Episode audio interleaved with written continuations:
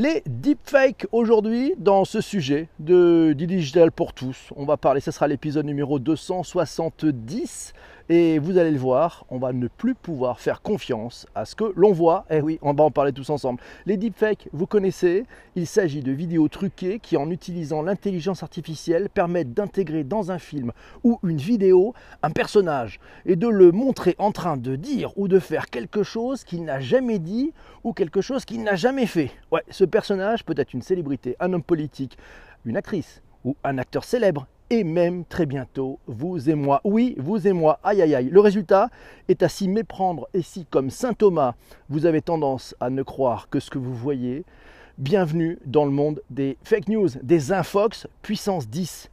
Ça vous fait peur? Peut-on lutter contre ces deepfakes? Quels sont les enjeux sur bah, votre droit à l'image? Avez-vous envie de finir dans un, dans un film porno? Oui, alors que vous n'y étiez pas du tout Voilà, ça vous intrigue? Voulez-vous devenir un acteur euh, dans un jeu politique? Non, mon Dieu, le phénomène des deepfakes, on en parle tous ensemble dans cet épisode. C'est le numéro 270 de Bonjour PPC, du digital pour tous. Définition des deepfakes sur Wikipédia. Euh, on y apprend plein de choses d'ailleurs. C'est une technique de synthèse d'images humaines basée sur l'intelligence artificielle pour combiner et superposer des images et des vidéos existantes sur d'autres images ou vidéos.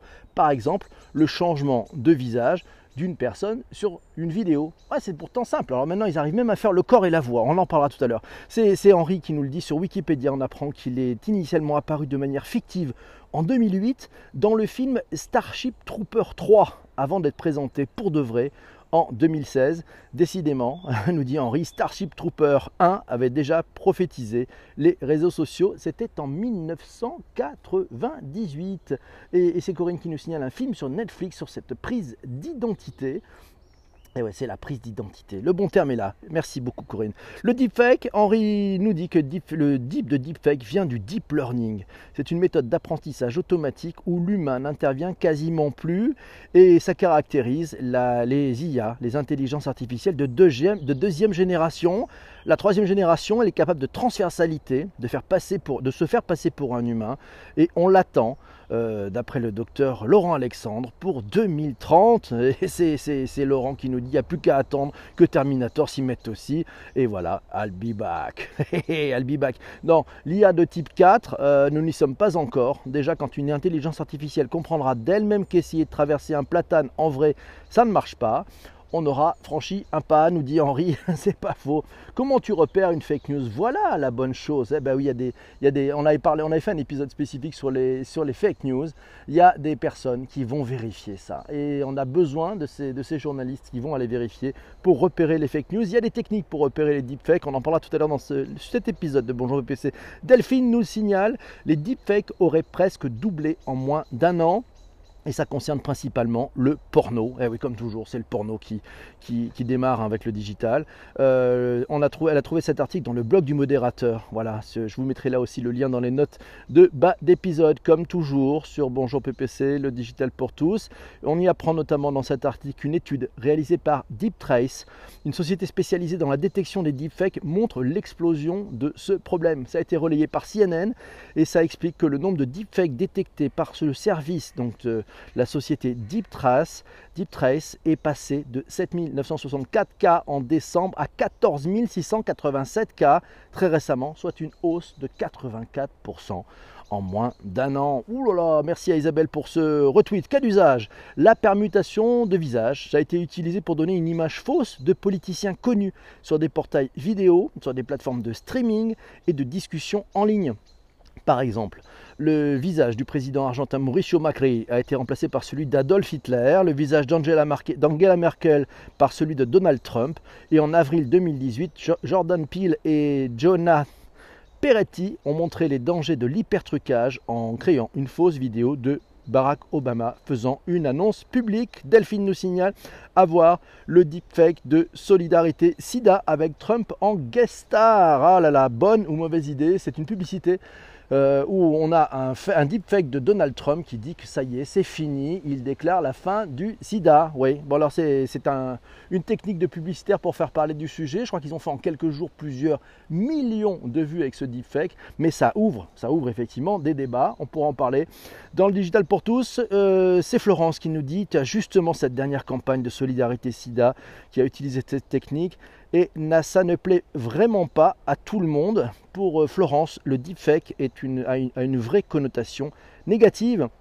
Euh, Henri nous signale que les créateurs de l'application qui déshabillaient les femmes d'après une photo, euh, elle a été retirée par ses créateurs devant son succès inattendu. Ça s'appelait Deep Nude. Deep Nude, trop dangereux, nous dit Henri. Et les Américains ont de rebondir sur l'impossibilité de se fier à la moindre image sur le net. On trouve ça d'ailleurs sur l'article de FrenchWeb.fr.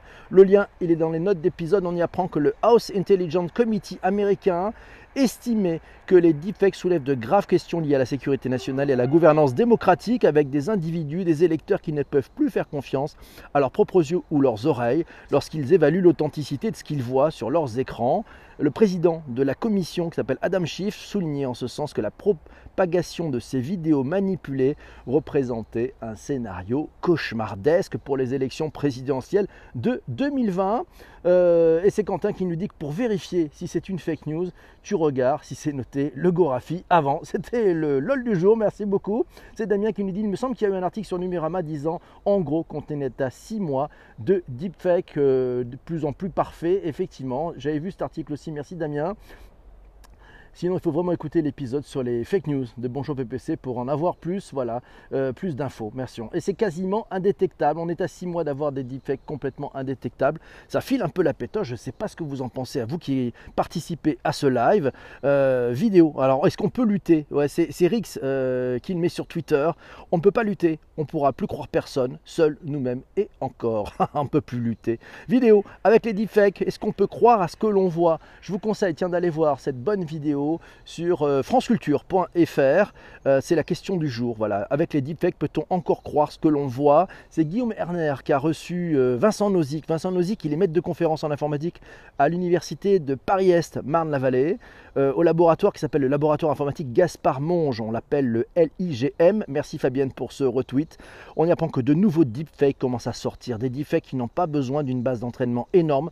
Parfois, une seule image suffit. Donc quelques images sur Facebook pourraient suffire à avoir une base de données suffisante pour pouvoir faire un deepfake. Globalement, il s'agit d'utiliser du deep learning, de l'intelligence artificielle qui construit une sorte de modèle 3D d'un visage standard que l'on va essayer de modifier et qui va s'adapter en fonction de ce qu'un visage classique dit. Donc en fait, vous pouvez vous faire passer pour n'importe qui et les personnes peuvent se faire aussi passer pour n'importe qui et vous aussi d'ailleurs. C'est-à-dire qu'ils peuvent utiliser l'une de vos photos sur Facebook et faire croire que vous êtes en train de faire telle ou telle action. C'est terrible. Euh, c'est Eric Scherer qui d'ailleurs le dit et qui l'a dit à Média en scène. C'est l'événement qui était organisé cette semaine par euh, les écoles parisiens et Radio France. Je le cite, les deepfakes se démocratisent, c'est un gros problème. Nous pourrons tous fabriquer dans quelques mois, quelques années ces deepfakes c'est très inquiétant. Euh, Defect, la menace se précise, euh, c'est un risque. C'est Jean Denis qui nous dit que c'est un risque pour la notoriété personnelle, mais un énorme danger pour la démocratie. Voilà, euh, voilà, et qui a entendu parler de Alicem qui va être obligatoire, reconnaissance faciale. Bonjour, enfin disponible pour nous écouter en live. Merci Chris, ça fait un plaisir fou de te retrouver par ici. Merci à Stéphane pour, euh, pour ce retweet. Deepfake, la menace se précise. Euh, un article trouvé dans zdnet.fr. Vous avez le lien dans les notes de l'épisode. On y apprend que les deepfakes touchent également l'audio et le texte. Certaines applications sont aujourd'hui capables de synthétiser une voix ou à partir d'une suite d'extraits audio fournis. C'est chaud. C'est notamment le cas de la société Lyrebird qui propose un service de synthétisation de voix de ce type. C'est d'abord calibré pour un interlocuteur anglais. Les Français ont un peu de temps. Ce service, euh, ce service permet de créer un avatar audio de votre choix, capable ensuite de prononcer ce qui vous arrange en lisant simplement le texte qu'on lui fournit catastrophe, Facebook et Microsoft ont annoncé, ah oui ça c'est plutôt la bonne nouvelle, le lancement d'un nouveau projet appelé le Deepfake Detection Challenge. Ça offre des récompenses et des subventions d'une valeur de, tenez-vous bien, 10 millions de dollars euh, à des universitaires qui sont désireux de lancer ou de développer des solutions pour la détection euh, automatique des deepfakes Voilà, c'est good news peut-être. Euh, Google a décidé de rejoindre ce mouvement. Euh, l'heure est grave, il faut aller vite, il faut mettre le paquet, il faut trouver des façons de contourner. Et puis, il y a peut-être, bah, aussi une façon de légiférer. Maintenant, les lois mettent peut-être plus de temps que les technologies à se, mettre en place. Mais c'est Eric Scherer qui le signale dans un tweet.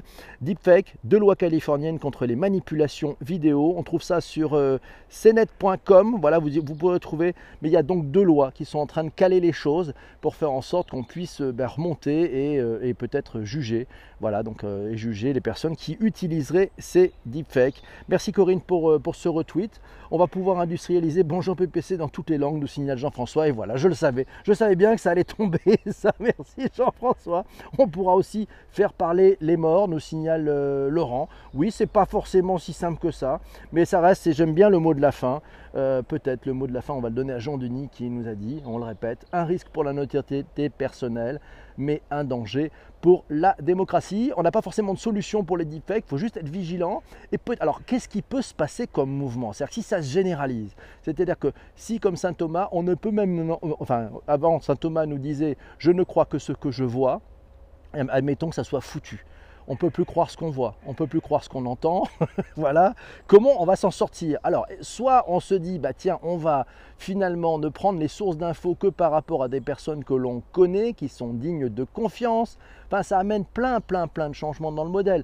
On ne pourra pas rester comme ça, on ne pourra pas se dire c'est foutu, j'en entends plus rien, je regarde plus rien. Non, on va quand même avoir le besoin de s'informer. Et l'être humain, et l'être humain est toujours très créatif. Et je pense que l'être humain trouvera une solution. Alors, il y aura peut-être des lois, il y aura peut-être des façons, il y aura peut-être une techno qui machin, mais ça va nous amener forcément un changement. Euh, peut-être un petit tour du côté de la blockchain qui pourrait peut-être nous aider à certifier des choses. Et si on trouvait une solution, euh, et si on trouvait une solution euh, finalement avec d'autres technologies. Ah, ah, ah, le combat des technologies. Je sais pas, il n'y en a pas deux comme nous. La room, ça se traduit pas, ça se traduit pas la room. Non, la room, on pourra pas. Ce ne sont pas des deepfakes qui sont pendant le live. Mes amis, vous qui écoutez le replay, je vais vous souhaiter une bonne réécoute des 269 autres épisodes. On se retrouve tout de suite en live avec ceux qui participent au live pour vous proposer et choisir un épisode pas piqué des verres. A très bientôt sur les replays. Si vous êtes sur iTunes, euh, vous connaissez la manip, 5 hein. étoiles, un commentaire sympa, et puis surtout, vous vous abonnez, et puis surtout, vous en parlez autour de vous. Merci, à bientôt, portez-vous bien. Ciao, ciao les amis.